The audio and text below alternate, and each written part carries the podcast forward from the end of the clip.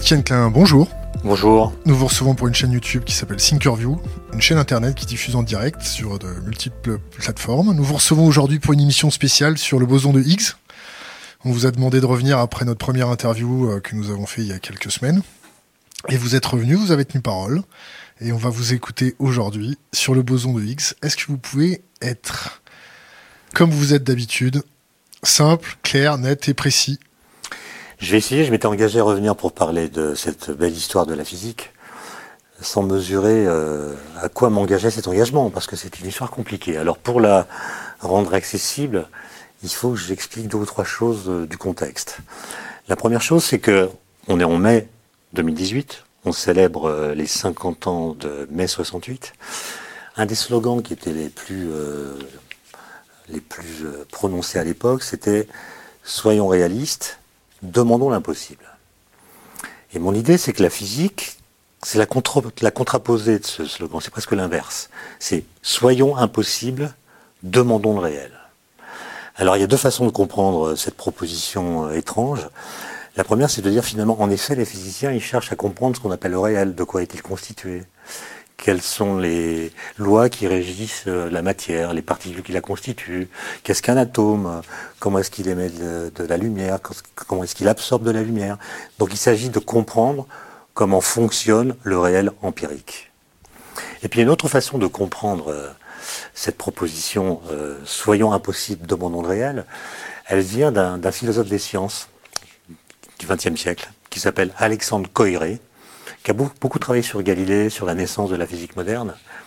Et lui faisait remarquer que le pari de la physique, c'est qu'on peut expliquer le réel par l'impossible.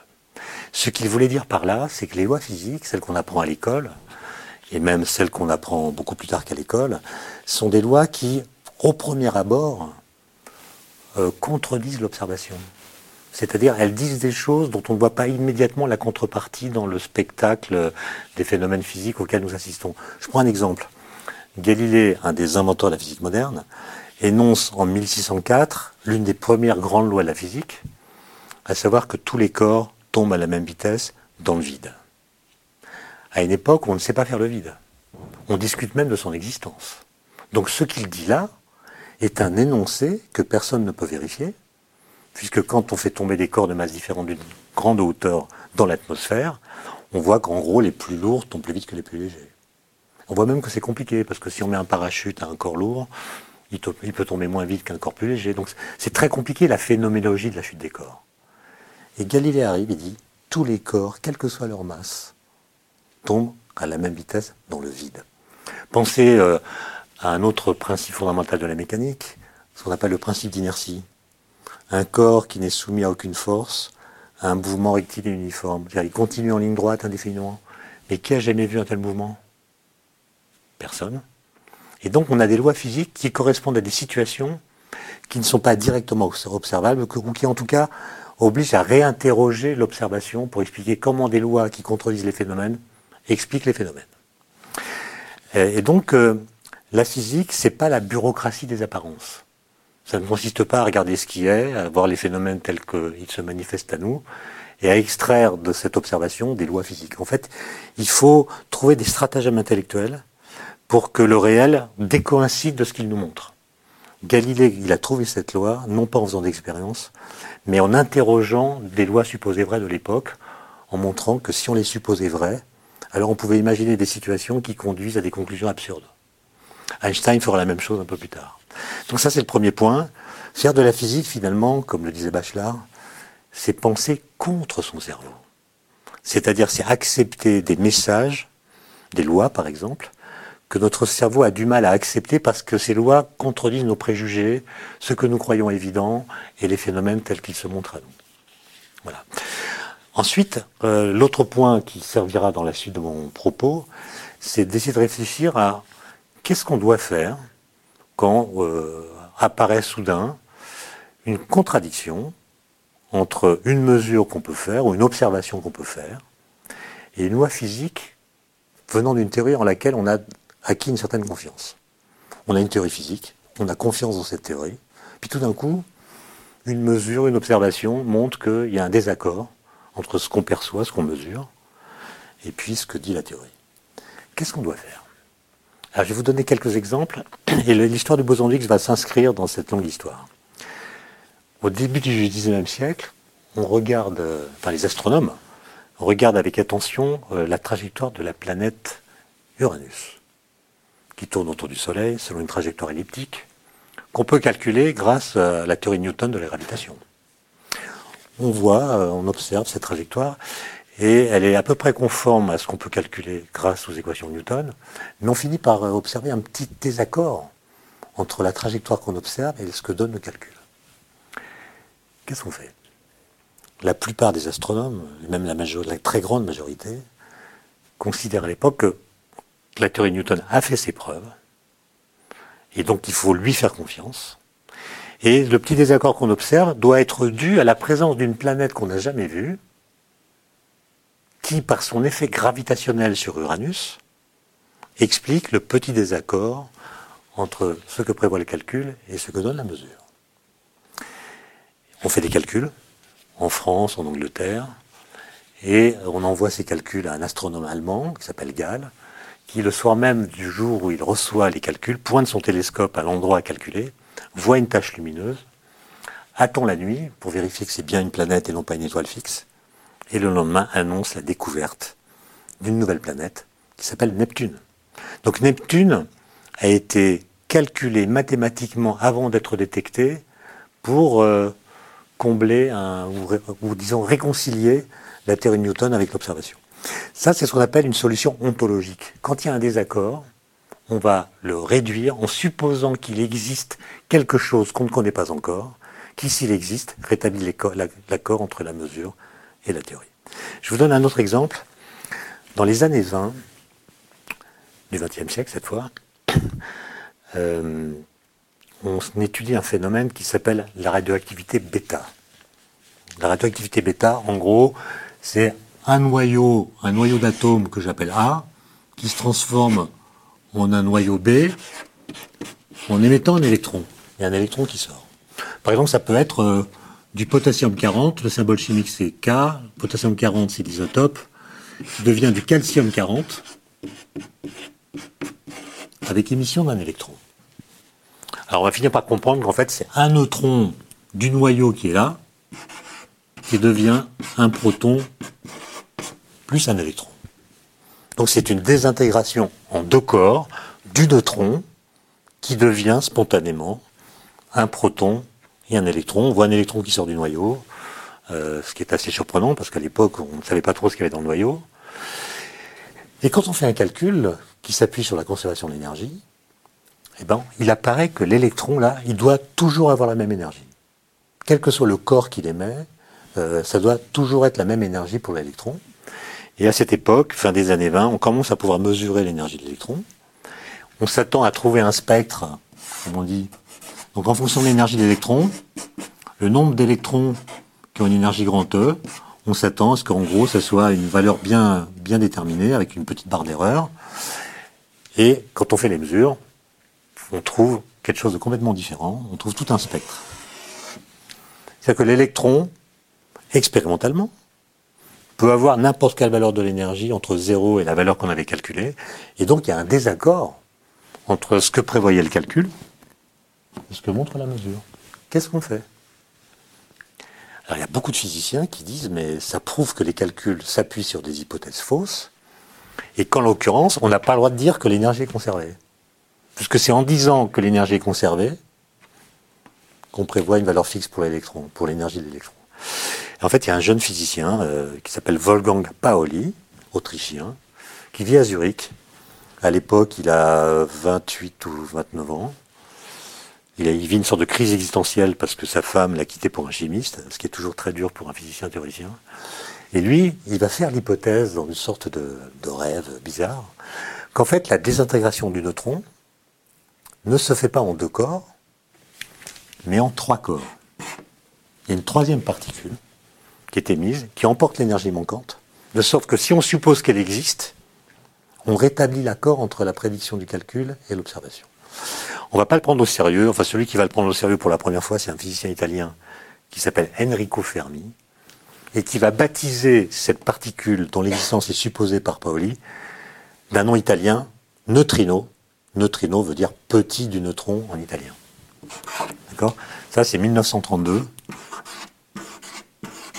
Et en fait, le neutrino sera découvert expérimentalement en 1955 grâce à la mise en service du premier réacteur nucléaire américain. Les, réacteurs nucléaires sont des dispositifs qui émettent beaucoup de neutrinos parce qu'il y a beaucoup de désintégrations de ce genre dans le cœur du réacteur. Et donc là encore, on a une solution ontologique au conflit entre la théorie et l'observation. On rétablit l'accord en disant il y a dans le réel quelque chose qu'on ne connaissait pas, qui s'il existe, rétablit l'accord, en l'occurrence, ça a été le neutrino. Mais en fait, il y a des cas où ça ne marche pas comme ça. Par exemple, fin 19e siècle, on regarde une autre planète que Uranus, on regarde la planète qui est la plus proche du Soleil, qui est la planète Mercure. Elle a une trajectoire elliptique, et on regarde comment euh, cette trajectoire euh, évolue rotation après rotation, et on voit que le périhélie, le périhélie, donc si je mets ici le Soleil, donc il y a Mercure qui tourne comme ça. Le périhélie, c'est le point le plus proche du Soleil, sur la trajectoire de Mercure, qui est une trajectoire en gros elliptique. Mais on voit que tour après tour, ben, le périhélie se, se décale légèrement. Il tourne, il tourne légèrement. On peut le calculer par Newton, mais on trouve que les mesures donnent un désaccord euh, très faible euh, qu'on ne peut pas considérer comme nul. C'est-à-dire que les calculs de Newton, un peu comme c'était le cas pour Uranus, ne disent pas exactement ce qui se passe pour la trajectoire de la planète Mercure. L'écart est tout, tout petit, c'est 43 secondes d'arc par siècle. 43 secondes d'arc, c'est un angle qui correspond à peu près à l'épaisseur d'un cheveu que je vois depuis une distance d'un mètre. C'est vraiment un angle ridicule. Alors on pourrait dire c'est zéro. C'est comme si c'était zéro. Mais non, c'est pas zéro, c'est 43 secondes d'arc par siècle. Alors les gens se disent, ben, on va refaire le même type de calcul que pour Uranus, ils sont d'ailleurs tellement sûrs d'eux, puisque la détection de Neptune a confirmé que leur façon de procéder était la bonne, elle a augmenté leur confiance dans les équations de Newton, et donc ces gens calculent la trajectoire que doit avoir une planète pour, expliquer ce petit désaccord par son action gravitationnelle sur Mercure. Ils la baptisent Vulcain, cette planète. Avant même de la détecter, ils la baptisent. Ce qui veut dire qu'ils sont vraiment sûrs d'eux. Ils la baptisent Vulcain. Les astronomes la cherchent dans le ciel, la trouvent pas. Alors ils font toutes sortes d'hypothèses, c'est une planète diluée, c'est un gaz, euh, elle est diffuse, elle n'est pas concentrée, etc. Et puis il y a un jeune homme qui arrive et qui dit, ce petit désaccord là, c'est la preuve que les équations de Newton sont fausses. La théorie de la gravitation de Newton est fausse. Et ce jeune homme, il s'appelle Einstein.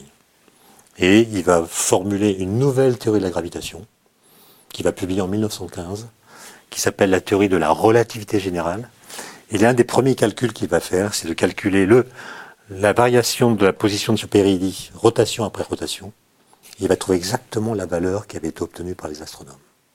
Et donc, vous voyez, quand il y a un désaccord entre la théorie et une mesure, il y a des cas dans l'histoire de la physique où c'est une solution ontologique qui a donné la bonne solution. On postule qu'il existe des choses qui rétablissent l'accord. Et puis il y a des cas, comme celui que je viens de citer avec Mercure, où la solution est législative il faut changer la loi pour interpréter l'écart qu'il y a entre une observation et la loi d'avant qui était fausse. Et ce qui est intéressant dans le cas du boson de Higgs, c'est que, comme vous allez voir, on va mélanger à l'issue de la détection d'un désaccord une solution ontologique et une solution législative. Alors là, ça m'amène à, parler un petit peu du monde des particules, euh, du monde des interactions euh, fondamentales. Alors quand on est au lycée, on apprend que une interaction, elle est médiatisée par un champ dans l'espace. Par exemple, si je prends une particule chargée, un électron, euh, par exemple, qui a une charge négative, il va créer autour de lui dans l'espace un champ électromagnétique. Et si je mets dans ce champ une autre particule chargée, elle va subir une force qui est liée à l'intensité de ce champ à l'endroit où elle se trouve. Donc les interactions sont transmises par l'entremise d'un champ dans l'espace. Or, dans les années 20 du XXe siècle, il y a une révolution en physique, en plus de la relativité générale dont je viens de parler, qui s'appelle la physique quantique. Et la physique quantique, elle a obligé à repenser ce qu'on appelle une interaction. C'est-à-dire qu'une interaction entre deux objets est aussi une affaire d'objets. C'est-à-dire qu'en fait, quand deux particules interagissent, il faut imaginer qu'elles échangent d'autres particules qui sont caractéristiques de l'interaction qu'elles subissent. Je vais vous donner une analogie qui est une analogie fausse comme toutes les analogies. Il faudrait donc la critiquer, mais elle permet de comprendre de quoi je parle. Imaginez que vous soyez sur un étang, dans un petit, sur une embarcation là. Je la représente vue de dessus. Donc l'embarcation euh, avance sur une certaine trajectoire. Vous êtes dedans. Voilà. Et puis il y en a une autre qui est là, comme ça, avec un autre passager. Et euh, les deux embarcations vont l'une vers l'autre et on voit bien que si on ne fait rien, c'est la collision. Vous imaginez que les passagers ici n'ont pas de pagaie, pas de perche, pas de rame. Ils n'ont donc pas moyen d'orienter ou de modifier la trajectoire de l'embarcation. Alors ben, imaginez que l'un des deux possède un, ballon, un ballon qui a une certaine masse. Bon, ben imaginez que ils vont se faire des passes avec le ballon. Celui-ci va lancer le ballon à celui-là, qui va la renvoyer, va le renvoyer, etc. Ils vont se faire une succession de passes. Et grâce à ces passes qu'ils se font, ça va créer une force répulsive qui fait que les deux embarcations vont finir par s'éloigner l'une de l'autre. D'accord? Ben Cette, cette, euh, analogie explique à peu près, euh, même s'il faut la critiquer, comme je l'ai dit, comment ça se passe les interactions entre particules. En fait, elles échangent des ballons qui sont caractéristiques de l'interaction qu'elles subissent. Alors maintenant, quelles sont les interactions qui existent dans le monde des particules? Il y a la gravitation, que je vais complètement laisser de côté parce que c'est une force dont l'intensité est tellement faible au niveau des particules qu'on peut la négliger. Alors il reste trois forces fondamentales, trois interactions fondamentales comme on dit. La première, c'est l'interaction électromagnétique.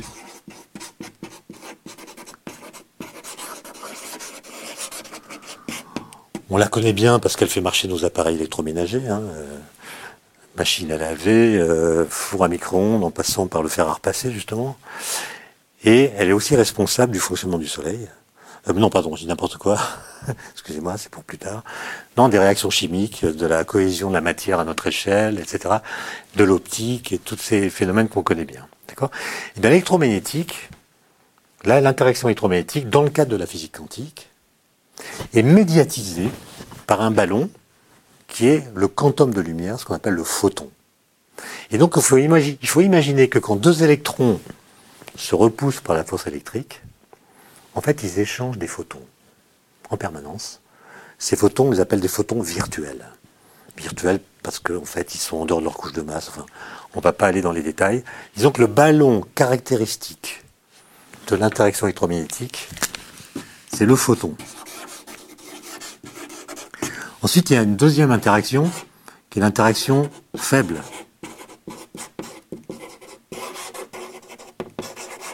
Nucléaire faible. Par exemple, c'est celle qui est responsable de la désintégration d'un neutron en proton-électron. D'accord? Euh, Donc responsable de la radioactivité bêta.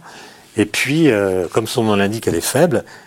donc elle est difficile à détecter dans l'environnement. Par contre, elle est responsable du fonctionnement du Soleil.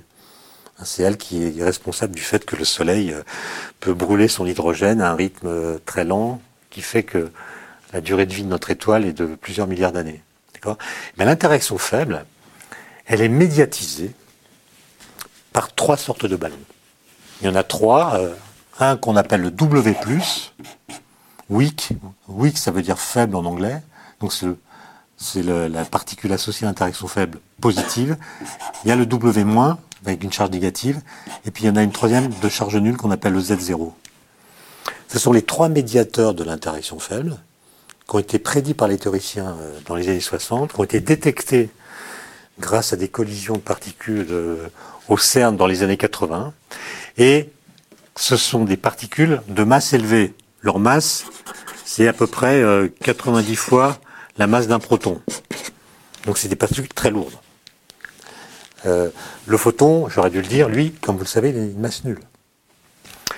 D'ailleurs, il, y, a un rapport entre la portée d'une interaction, c'est-à-dire la distance dans l'espace jusqu'à laquelle elle peut agir, et la masse des ballons.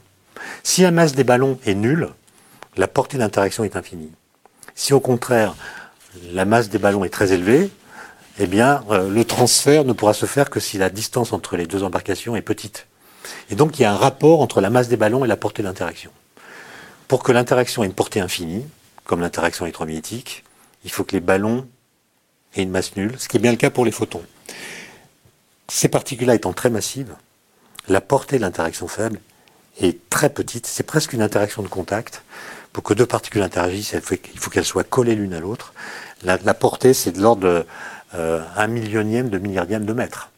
Donc c'est vraiment une portée toute petite. Et puis il y a une troisième interaction qu'on appelle l'interaction forte. Interaction nucléaire forte. D'accord? Alors dans un noyau d'atomes, comme vous le savez, il y a des protons et des neutrons. Et en fait, on a découvert que dans les protons et les neutrons, il y a des particules plus petites qu'on appelle les quarks. Les quarks sont des particules qui constituent les nucléons, les particules qui sont dans les noyaux. Eh bien, l'interaction forte, c'est une interaction entre quarks qui est médiatisée par des particules qu'on appelle des gluons. Voilà. Donc voilà pour les forces. Au niveau des particules, il y en a trois qu'il faut prendre en compte. Électromagnétique, faible, forte. La gravitation, la laisse de côté. maintenant, pour ce qui est des particules élémentaires. En fait, euh, on fait des distinctions assez simples. Il y a des particules qui ne subissent pas l'interaction forte. Euh, elles n'y sont pas sensibles. Et ces particules, on les appelle des leptons. Alors en fait, il y en a, euh, il y en a six, de six sortes. Il y a, par exemple, l'électron. Il y a une autre particule qui s'appelle le muon, qui est une sorte d'électron lourd. Il y en a un troisième qui s'appelle le tau. Ces trois particules ont des charges électriques et ont une masse non nulle. Et puis, leur sont associés trois neutrinos. Un neutrino pour l'électron, un neutrino pour le muon, un neutrino pour le tau. D'accord? Donc ça fait six leptons, six particules qui ne sont pas sensibles à l'interaction nucléaire forte. Et puis les particules qui sont sensibles à l'interaction nucléaire forte, on les appelle des hadrons. Et en fait, on a constaté qu'il y en a des centaines, il y en a des centaines de, de sortes différentes. Et elles sont de deux types. Soit elles sont constituées de trois quarks, soit elles sont constituées d'un quark et d'un antiquark. Antiquark, ça veut dire antiparticule du quark. Je mets une barre dessus pour le désigner. Ça, je vais pas entrer dans le vocabulaire trop détaillé, mais ça, c'est ce qu'on appelle des baryons. Et ça, c'est ce qu'on appelle des mésons. D'accord? Et donc, il faut imaginer qu'en fait, euh, euh, l'interaction forte est une interaction par laquelle les quarks interagissent en échangeant des gluons. Bon, la question c'est comment est-ce qu'on décrit tout ça? Comment est-ce qu'on décrit euh, les interactions entre particules? Alors après la Deuxième Guerre mondiale, euh, il y a des physiciens théoriciens qui ont eu des idées assez incroyables. Ils ont eu l'idée d'associer chacune des interactions à ce qu'on appelle un groupe de symétrie. Alors qu'est-ce que c'est qu'une symétrie? Dans la vie courante, une symétrie, c'est une opération qui ne change pas la forme d'un objet, qui le laisse invariant.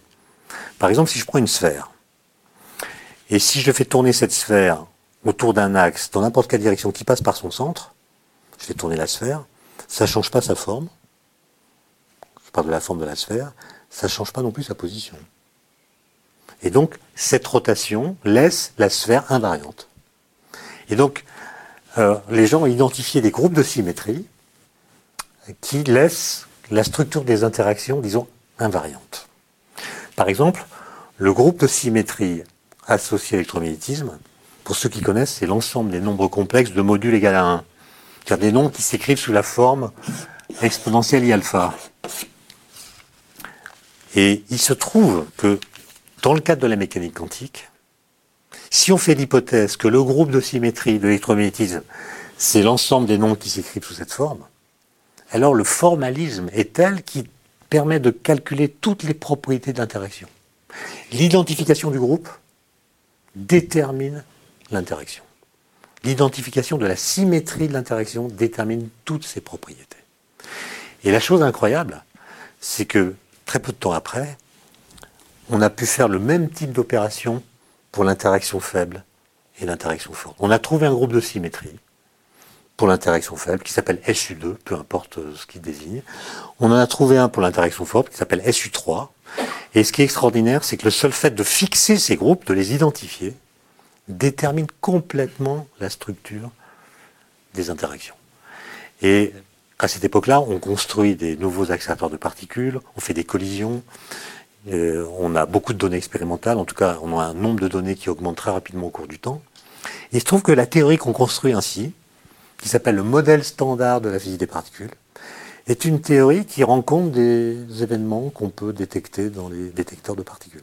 Autrement dit, on a un modèle, une théorie même, qui permet d'expliquer de façon assez élégante, parce que ces trois interactions qui, d'un point de vue euh, phénoménologique, sont complètement différentes, en fait, sont décrites de la même façon.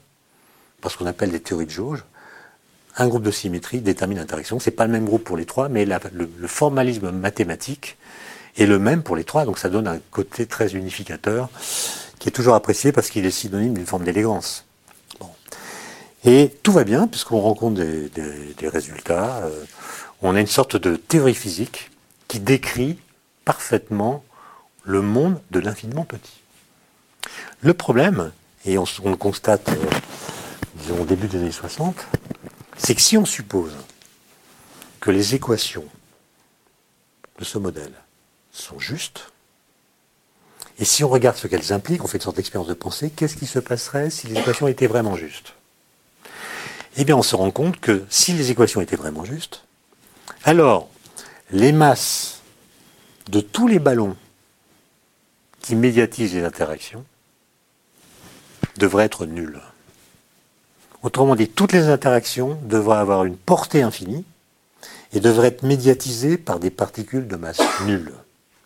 Et ça va même plus loin, parce que par une sorte de contagion, si les ballons ont une masse nulle, alors euh, les particules qui subissent ces interactions doivent aussi avoir une masse nulle. Autrement dit, le modèle standard, qui marche très bien, prédit, si on le prend au sérieux, que les masses de toutes les particules élémentaires doivent être égales à zéro.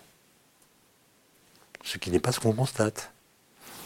Les bosons W, Z0 qui médiatisent l'interaction faible, je l'ai dit, sont très lourds.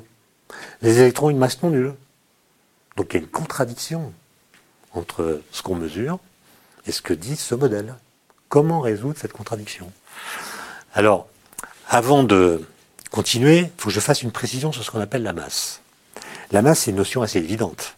Ça mesure la, quantité de matière euh, contenue dans un objet, ça mesure sa substantialité. C'est une grandeur mesurable en kilogrammes et mesurante. Elle mesure le degré de substantialité d'un corps. Et dans notre esprit, masse et matière sont deux notions qui sont intriquées l'une à l'autre. J'ai beaucoup de mal à penser de la matière qui n'aurait pas de masse, et j'ai beaucoup de mal à penser de la masse qui ne serait pas incarnée en particules de matière. Autrement dit, dès que je pense masse, je pense matière. Dès que je pense matière, je pense masse.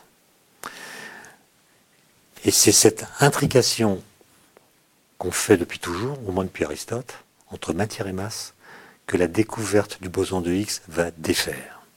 On va comprendre que la masse des particules élémentaires n'est pas une notion primitive qu'elles acquièrent du seul fait qu'elles sont des particules de matière, on va comprendre que la masse des particules élémentaires est une propriété secondaire qu'elles acquièrent du fait de leur interaction avec le vide qui n'est pas vide. Alors, comment est-ce qu'on est arrivé là? Je vous l'ai dit, apparaît une contradiction entre ce qu'implique le modèle standard de la physique des particules, toutes les particules élémentaires doivent avoir une masse nulle, et puis le fait de constater que c'est pas vrai, elles ont une masse non nulle en général. Alors une petite euh, précision quand même. Quand je prends un corps constitué d'autres corps plus petits, j'ai tendance à penser que la masse totale du corps est la somme des masses de ses parties. Par exemple, si je prends un sac de billes, bah, la masse d'un sac de billes, c'est la somme des masses de toutes les billes qui sont dedans, plus la masse du sac. Donc j'ajoute les masses des constituants pour avoir la masse totale. En fait, c'est pas vrai. Par exemple, euh, euh, dans notre corps, la somme des masses de nos particules élémentaires, électrons et quarks, c'est quelques pourcents de notre masse totale. Alors d'où vient notre masse principale? Les 90% ou plus euh, qui font l'essentiel de notre masse, eh bien la masse vient de E égale mc2, la formule d'Einstein. C'est qu'en fait, il faut imaginer que nos particules, notamment nos quarks, interagissent entre eux très violemment. Leur interaction déploie une certaine énergie, que je vais appeler grand E, qui correspond à une masse effective donnée par la formule d'Einstein. Donc l'essentiel de notre masse vient non pas de la masse de nos particules élémentaires, mais du fait que ces particules ont des danses furieusement agitées et interagissent, en fabriquant ainsi de la masse effective. Je ferme la parenthèse. Dès lors que, dans les années 60, il y a une contradiction entre ce que prévoit le modèle standard et ce que donnent les mesures, ben, les gens se disent euh, il y a une contradiction entre les faits et, la théorie, donc la théorie est fausse. En général, c'est comme ça qu'on raisonne, la théorie est fausse. Et on cherche d'autres modèles, on met au point de nouveaux scénarios pour essayer d'expliquer les interactions telles qu'on les observe à partir d'autres concepts que ceux qui est utilisés dans le modèle standard. Et puis en fait, il y a, trois physiciens, trois jeunes physiciens, qui ont de façon indépendante la même idée euh, pendant l'été 64. Les deux premiers s'appellent François Englert et Robert Brout. Alors François Englert, il est belge, il travaille à Bruxelles. Robert Brout, il est américain et s'est fait naturaliser belge. Et ensemble, ils écrivent un article en juin 1964.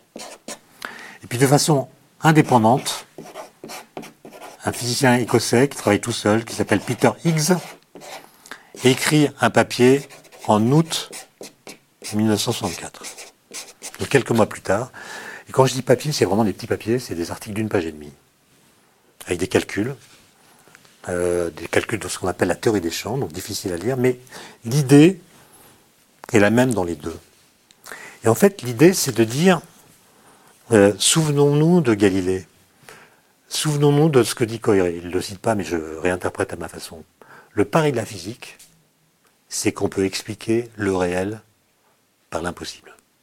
C'est-à-dire que on peut expliquer ce que nous détectons, ce que nous mesurons, ce que nous observons, grâce à des lois physiques qui contredisent l'observation directe. Dans le cas de Galilée, quand je dis, quand il dit tous les corps tombent à la même vitesse dans le vide, cette loi est vraie. Mais comment comprendre que cette loi qui contredit l'observation puisse expliquer quand même l'observation? En disant que quand on fait tomber des corps dans l'atmosphère, mais il y a la gravité qui les fait tous tomber à la même vitesse, puis il y a d'autres forces, la résistance de l'air, la poussée d'Archimède, qui sont responsables, et seulement elles, du fait que les corps lourds ne tombent pas à la même vitesse que les corps légers. Donc la loi qui contredit l'observation oblige à une réinterprétation de l'observation. ces physiciens vont reprendre ce type d'argument pour dire peut-être que les équations du modèle standard qui disent que les particules élémentaires ont une masse nulle ont raison. Peut-être qu'il est vrai que les particules élémentaires ont une masse nulle. Et nous qui pensons que ce n'est pas le cas, peut-être nous nous trompons depuis très longtemps sur l'interprétation de ce qu'il faut appeler la masse. Peut-être que la masse n'est pas une propriété intrinsèque des particules, mais une propriété secondaire qui résulte de leur interaction avec le vide, qui du coup n'est pas vide. Et donc ces gens vont supposer que le vide, ce qu'on appelle le vide, donc l'espace vide si vous préférez, contient en tout point de l'espace un champ. Un champ euh, un peu comme un champ de température, euh, qui a une valeur en tout point. Et en l'occurrence, le champ en question s'appelle le champ de Higgs. On l'a appelé du nom du physicien écossais que je viens de citer, le champ de Higgs, qui est un champ euh, scalaire. Scalaire, ça veut dire qu'il est très simple, il est décrit par un nombre scalaire, comme un champ de température. Il est partout présent dans l'espace. Et ils imaginent que les particules de masse nulle, qui sont toutes de masse nulle, comme le dit le modèle standard qui a raison, toutes les particules de masse nulle interagissent avec le champ plus ou moins fortement, et c'est le couplage qu'elles ont avec le champ qui détermine leur masse. Nous voyons qu'elles ont une masse ou une inertie. On a l'impression que c'est elles-mêmes qui possèdent cette inertie et cette masse, alors qu'en fait elles résultent de leur interaction. C'est comme si les particules se frottaient au vide. Alors cette image est évidemment à prendre avec des pincettes parce que c'est pas un frottement, c'est un couplage, comme on dit, il n'y a pas de dissipation.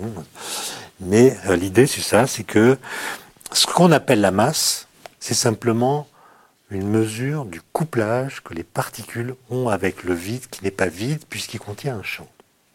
Je vais reprendre une, métaphore qu'on cite souvent, même si, comme toutes les autres, elle mérite d'être critiquée. Imaginons que le champ de X soit un champ de neige. Un champ de neige euh, d'épaisseur constante, l'amplitude est la même partout, il est homogène. Et imaginons que les particules élémentaires euh, sans masse soient dotées de petits skis. Et elles glissent sur le champ de neige. Si le fartage des skis est parfait, ça veut dire qu'il n'y a aucune forme de couplage, aucune forme de frottement entre les skis et le champ de neige, et les particules vont glisser euh, sans frottement, et donc elles auront une, vitesse égale à la vitesse de la lumière. Et nous qui les voyons passer, nous dirons, tiens, elles ont une masse nulle. Si au contraire les particules ont des skis qui sont mal fartés, il va y avoir une forme de frottement, et la vitesse des particules sera plus petite que la vitesse de la lumière, et nous, nous dirons, tiens, euh, elles ont une masse non nulle. Autrement dit, cette hypothèse que font les trois physiciens que j'ai cités là, c'est l'idée que la masse est simplement une mesure de la mauvaise qualité du fartage des skis des particules. Moins les skis sont fartés, sont bien fartés, plus la masse, le couplage est important, et euh, on est invité ainsi à considérer que la masse des particules est le résultat d'une interaction. Et donc là, on a un cas intéressant, puisqu'il mélange, à partir du désaccord entre la théorie et les mesures, une solution de type ontologique et une solution de type législatif. Puisqu'on dit, il y a un champ, il y a un champ qu'on n'a jamais vu, qui doit exister. Il y a non seulement donc quelque chose de plus que ce qu'on croyait dans l'univers, et en plus, il y a une nouvelle interaction entre les particules, donc une nouvelle loi en fait, entre les particules et ce champ. Et ça, c'est une idée donc, qui remonte au, disons, à la fin des années 60. Et en mécanique quantique, euh, quand on a un champ comme ça, eh ben, il y, a, y, a, des règles, euh, il y a des lois dans le formalisme qui impliquent que ce champ doit être structuré en quanta. En quanta. De la même façon que dans le champ électromagnétique, il y a des photons. Ben là, dans le champ de Higgs, il doit y avoir des particules qu'on appelle les bosons de Higgs, qui sont les quantas de ce champ. Alors boson, ça s'écrit comme ça. B-O SON, ça vient du nom d'un physicien indien qui s'appelait Bose et qui a introduit des particules euh, obéissant à euh, ce genre de statistiques dans les années 30. Euh, donc, donc voilà, dans les années 20, pardon. Donc la question c'est, est-ce que c'est la solution? Est-ce que ces papiers-là donnent la bonne explication du désaccord ou est-ce qu'il faut trouver autre chose? Alors le problème, c'est que une fois qu'on a fait l'hypothèse que le boson de Higgs existe, qu'on l'insère dans le modèle standard, ça, marche, sauf que le modèle standard ne dit pas quelle doit être la masse de cette particule. Donc il faut, il faut faire des essais. Alors comment est-ce qu'on peut détecter le boson de Higgs? Eh bien, on fait des collisions de particules à très haute énergie, comme on le fait au CERN à Genève. Alors on a essayé de le faire avec des électrons et des positrons dans une machine qui s'appelait le LEP, qui faisait 27 km de circonférence dans un tunnel. Les électrons tournaient dans un sens, les positrons antiparticules dans l'autre sens. Et on crée des collisions. Et dans un tout petit, volume de l'espace-temps, lors de ces collisions, qui sont très brèves, on recrée les conditions physiques de l'univers primordial. Donc très forte température, très forte densité. Et comme nous pensons que les lois physiques n'ont pas changé au cours du temps, Dès lors que nous répétons les conditions physiques du passé, nous voyons réapparaître les phénomènes physiques du passé. Et donc, ces collisions, ce pas des machines à remonter dans le temps, c'est des opérations par lesquelles on recrée dans le présent des phénomènes physiques qui se sont déroulés dans le passé. Et en fait, quand on fait de telles collisions, on chauffe le vide. C'est-à-dire le, qu'on appelle le vide quantique. Le vide quantique, c'est l'espace rempli de particules virtuelles qui sont fatiguées, qui n'ont pas assez d'énergie pour exister vraiment. En gros, elles ont une énergie inférieure à leur masse multipliée par le carré de la vitesse de la lumière. Elles ne sont pas vraiment réelles parce qu'elles n'ont pas leur énergie de masse. Et quand on fait des collisions comme celles que je viens de décrire, en fait, on transfère à ces particules fatiguées l'énergie qui leur manque, de sorte qu'elles deviennent réelles, elles sortent du vide et on les détecte. Et donc, par des collisions, on peut recréer les conditions physiques de l'univers primordial et faire réapparaître des phénomènes qui n'existent plus aujourd'hui parce que l'univers est devenu trop froid, pas assez énergétique. Avec le LEP, on n'avait pas assez d'énergie pour euh, détecter le boson de Higgs on ne connaissait pas la masse, donc on l'a pas vu. On a changé de machine, on a remplacé le LEP par le LHC, Large Hadron Collider, dans lequel on fait entrer en collision non plus des particules légères comme les électrons et les positrons, mais des protons, qui sont plus lourds, donc il y a plus d'énergie. Et euh, en 2012, après quelques années de fonctionnement, on a vu apparaître des signaux qui sont la signature du boson de Higgs. Donc euh, l'annonce de la découverte a été faite le 4 juillet 2012 et euh, ça a prouvé euh, que cette hypothèse était la bonne. 48 ans après qu'elle ait été formulée, elle a été formulée en 64, la détection est en 2012, donc 48 ans après, on a la preuve que le boson de Higgs existe et que donc la masse des particules élémentaires provient de l'interaction qu'elles ont avec un champ qui est partout présent dans le vide. Alors on pourrait se dire, mais ça c'est de la physique des particules, euh, euh, ça ne concerne que l'infiniment petit. En fait, pas tout à fait, parce que, comme vous le savez certainement, euh, la physique des particules et la cosmologie sont reliées, comme je viens de le dire. Quand on recrée les conditions du passé, on en apprend sur l'univers tel qu'il était dans ses phases primordiales. Et quand on essaie de comprendre ce qui s'est passé dans l'histoire de l'univers, on est amené à concevoir que dans l'univers primordial, le champ de Higgs n'existait pas. Donc les particules élémentaires n'avaient pas de masse et étaient des sortes de fantômes sans masse qui allaient à la vitesse de la lumière. En théorie de la relativité, quand une particule n'a pas de masse, elle n'a pas de temps propre. Il n'y a pas de référentiel qui lui soit associé dans lequel on puisse définir un temps pour cette particule. Donc il n'y a pas de temps propre pour les particules. Et l'idée, c'est que tout d'un coup, tout d'un coup, le champ de Higgs est apparu et s'est installé partout dans l'espace. Dès qu'il est apparu, les particules qui jusque-là n'avaient pas de masse se sont couplées à ce champ, plus ou moins. Ça leur a donné une masse non nulle qui a engendré pour elles un temps propre. Donc, donc euh, euh, l'apparition du champ de Higgs et des bosons associés, c'est l'apparition en fait du, du temps de la matière, on pourrait dire. D'ailleurs, il y a des gens qui, sachant que j'allais faire cet exposé, m'ont demandé une anagramme. Il y en a une très belle qui dit à peu près ce que je viens de dire. Alors, le boson Higgs, son vrai nom en physique, c'est le boson scalaire. Le boson scalaire a pour anagramme bière sans alcool. Bon, bière sans alcool, sachant qu'ici on a deux physiciens belges, c'est une idée insupportable. Alors on peut prendre comme autre expression le boson scalaire de Higgs. Et là, il y a une belle anagramme qui est l'horloge des anges ici-bas. Ça correspond à peu près à ce que je viens de dire, à savoir que au départ, les particules élémentaires n'avaient pas de masse, une sorte d'ange véloce qui se propageait dans l'espace à la vitesse de la lumière, et puis tout d'un coup, elles ont acquis de la masse, et donc euh, une horloge. Alors qu'est-ce qui a fait que le champ de Higgs est apparu? Eh bien, dans le jargon des physiciens, c'est ce qu'on appelle une brisure spontanée de symétrie. Alors qu'est-ce que c'est qu'une brisure spontanée de symétrie? Si je prends par exemple ce stylo, je le mets comme ça, euh, je pars d'une situation initiale dans laquelle c'est symétrique. Et puis je le laisse tomber, je le lâche, il va tomber dans une certaine direction. Il va réduire son énergie et en ce faisant, il va briser la symétrie qui était là au départ, parce qu'au départ on avait une invariance par euh, rotation, et à la fin il y a une direction privilégiée qui a été choisie. Donc l'état final est moins symétrique que l'état initial. Il y a une brisure spontanée de symétrie.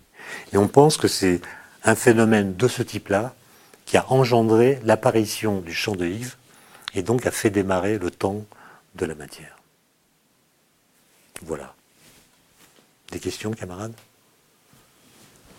Oh, Impeccable.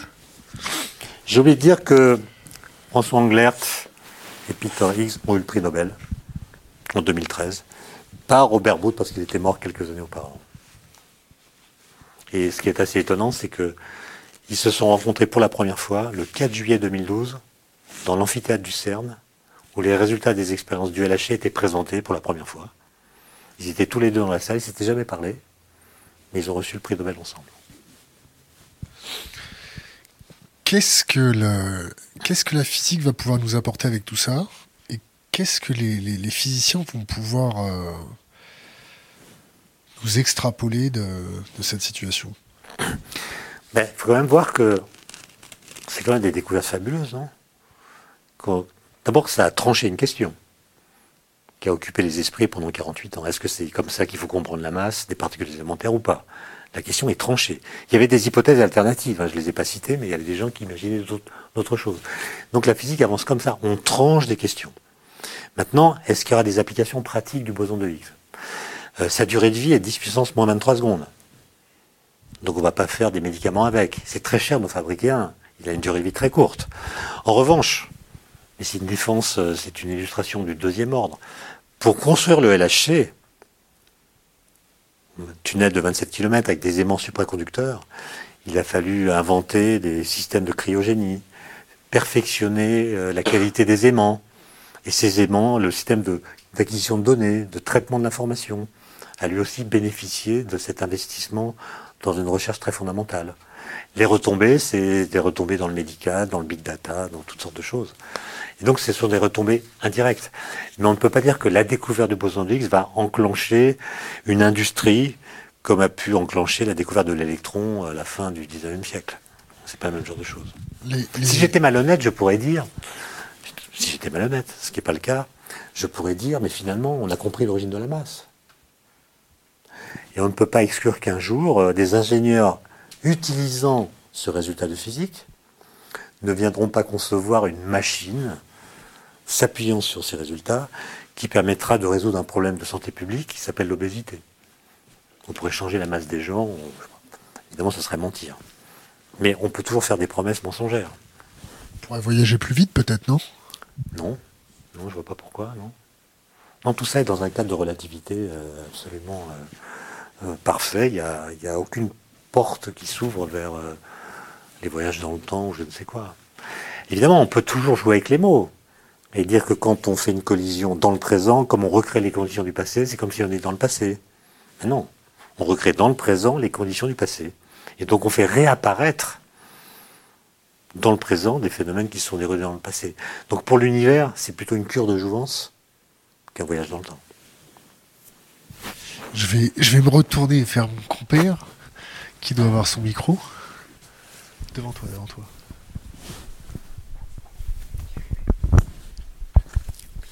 Il est allumé. Tu veux le bien? Attends, reprends le bien, prends le bien. C'est bon?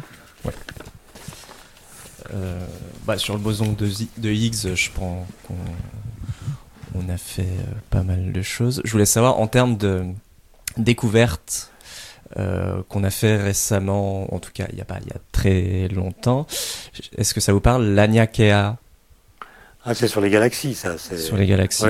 Alors déjà, ce que j'aurais dû dire, c'est que pour l'instant, enfin, avec la découverte du boson d'Higgs, le, le modèle standard est complet. C'est-à-dire toutes les particules dont le modèle standard exige qu'elles existent ont été détectées. Donc tous les quarks, il y en a six, tous les leptons, et le boson de Higgs, et puis toutes les particules qui médiatisent les interactions sont découvertes. Donc on pourrait dire, le modèle standard, euh, il a fait ses preuves, c'est la bonne théorie pour décrire le monde de l'infiniment petit. il y a un problème. Comme je l'ai dit, le modèle standard ne contient pas la gravitation. On fait exactement comme si la gravitation n'existait pas. Or ça, c'est quand même un problème parce que si on monte en énergie, ben, la gravitation va intervenir. Et la question, c'est comment est-ce qu'on peut réconcilier le modèle standard, qui ne contient pas la gravitation, et qui s'appuie simplement sur la mécanique quantique, comment peut-on réconcilier ce modèle avec la théorie de la gravitation, élaborée par Einstein en 1915, qui s'appelle la relativité générale? Pour dire c'est simple, il suffit de le rajouter. C'est pas si simple parce que l'espace-temps du modèle standard, c'est un espace-temps rigide, statique, qui est indépendant de ce qui se passe en son sein. C'est comme une scène de théâtre euh, dont la structure est indépendante de la pièce qui s'y joue.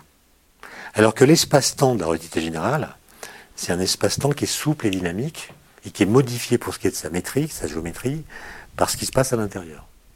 Et on a donc une physique aujourd'hui un peu schizophrène, avec d'un côté la relativité générale qui ne décrit que la gravitation, avec un formalisme spécifique, et puis les trois autres interactions qui sont décrites ensemble dans le modèle standard, avec un autre formalisme spécifique.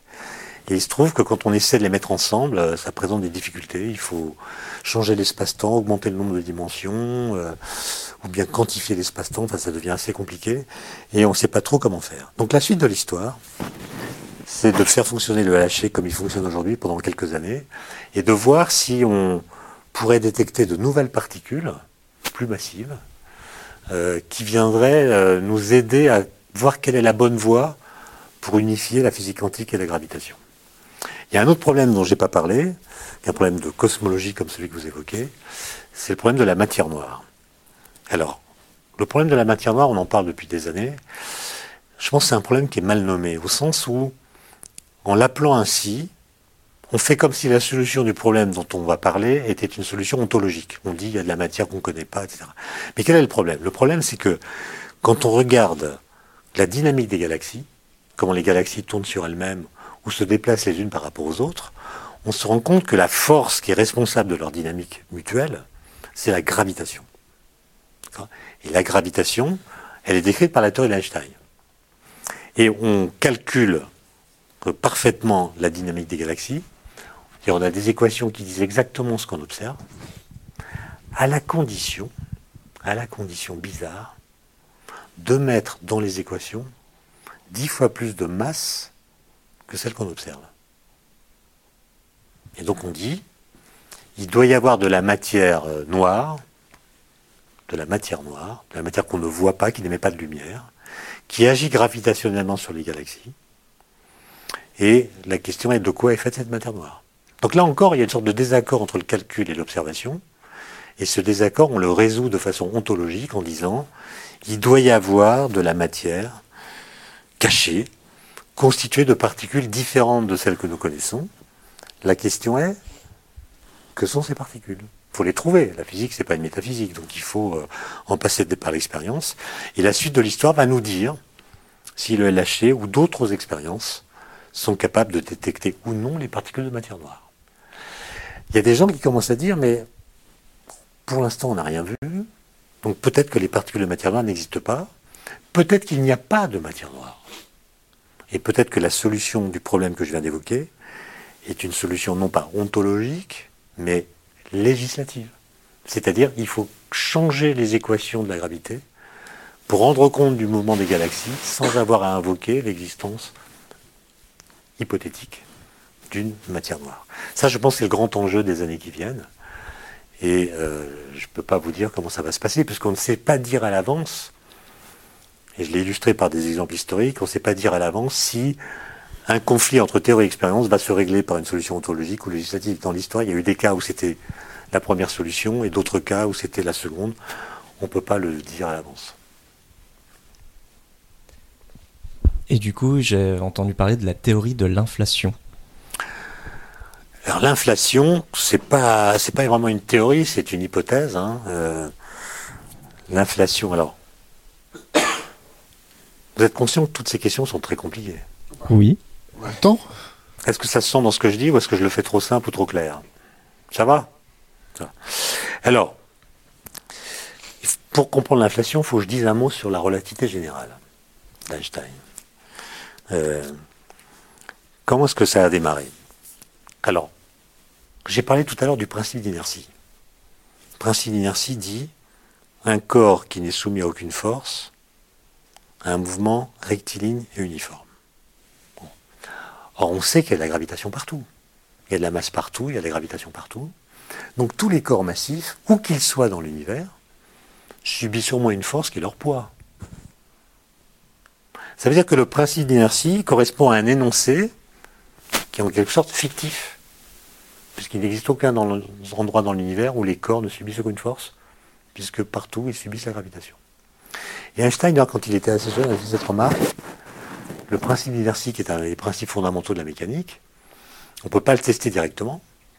Et si on l'accepte tel quel, ça veut dire qu'on accepte de construire la physique sur du sable. C'est son expression. Mais il dit, il y a une autre solution peut-être.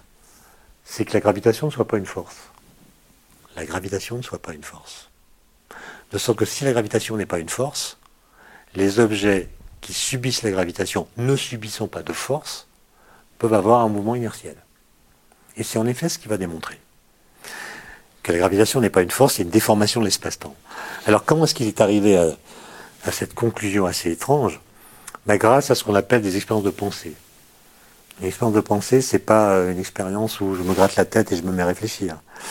Une expérience de pensée, c'est je me décale de ce que l'univers me montre pour interroger ce que les lois physiques prédiraient dans une situation que je peux imaginer mais pas créer. Et en l'occurrence, en 1907, Einstein, lorsqu'il était au bureau des brevets à Berne, a fait une expérience de pensée. Il a imaginé qu'il était en chute libre, que son corps était en chute libre.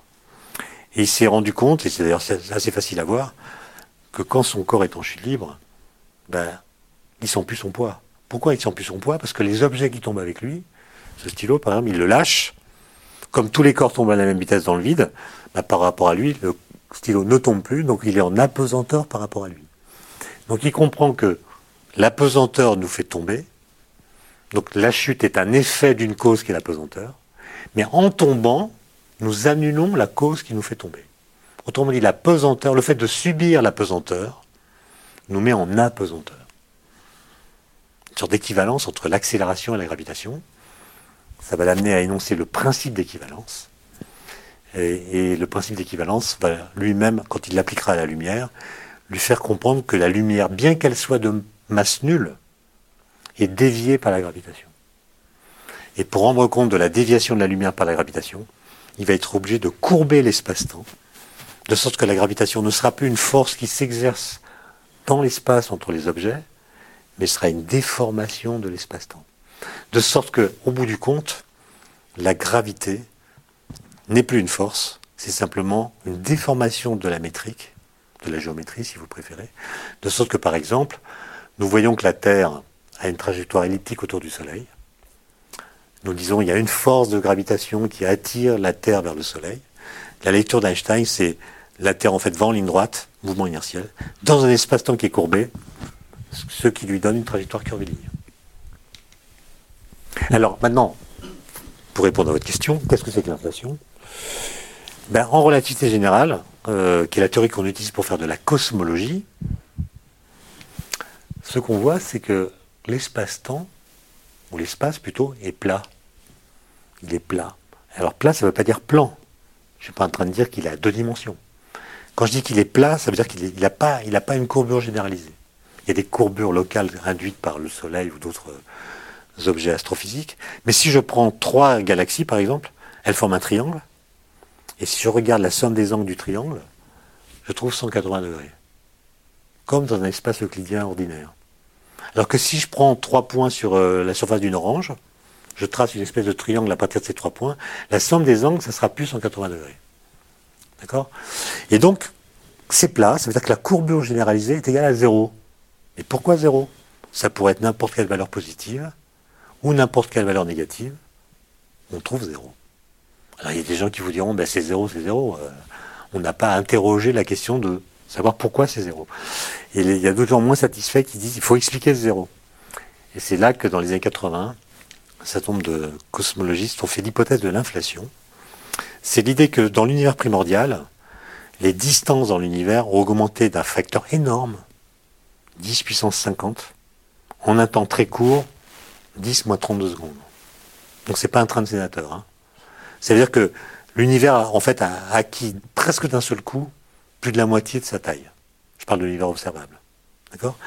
Et si on fait cette hypothèse, alors on comprend pourquoi l'univers observable, je ne parle pas l'univers total ou réel, je ne connais pas. L'univers observable, lui, il est plat. Pourquoi? Parce qu'on n'en voit qu'un petit bout. L'univers observable n'est qu'un petit bout de l'univers. C'est un peu comme quand vous êtes sur un ballon, vous êtes à la surface d'un ballon, disons d'une baudruche, là. Voilà une baudruche. OK? Mais imaginez que vous soyez là, et vous êtes myope. Vous voyez que l'environnement immédiat de votre position, vous avez l'impression que c'est plat, parce que la courbure généralisée vous échappe. Et l'inflation explique la platitude de l'univers observable en disant que en fait l'univers réel est tellement plus grand que la courbure qui va nous échappe.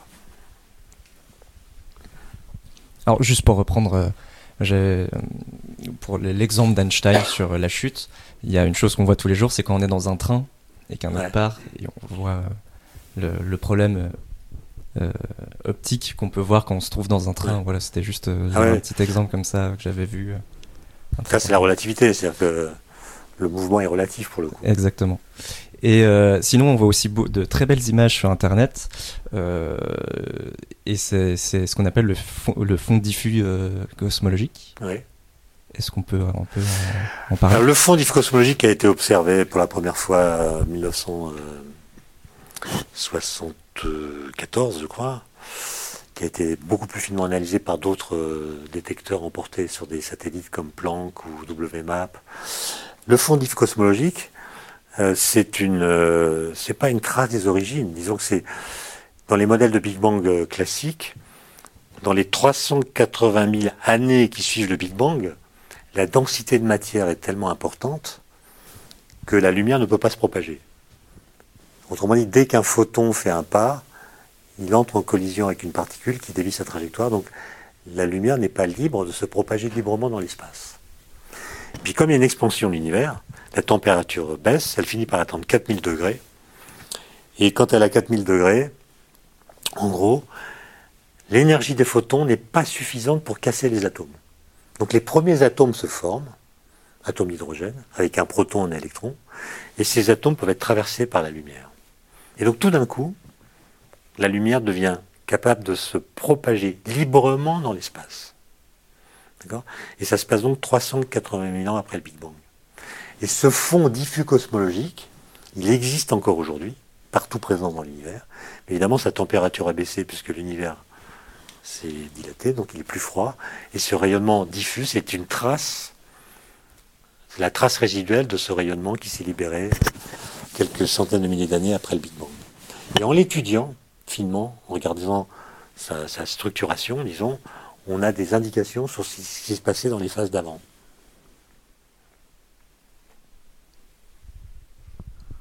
Merci.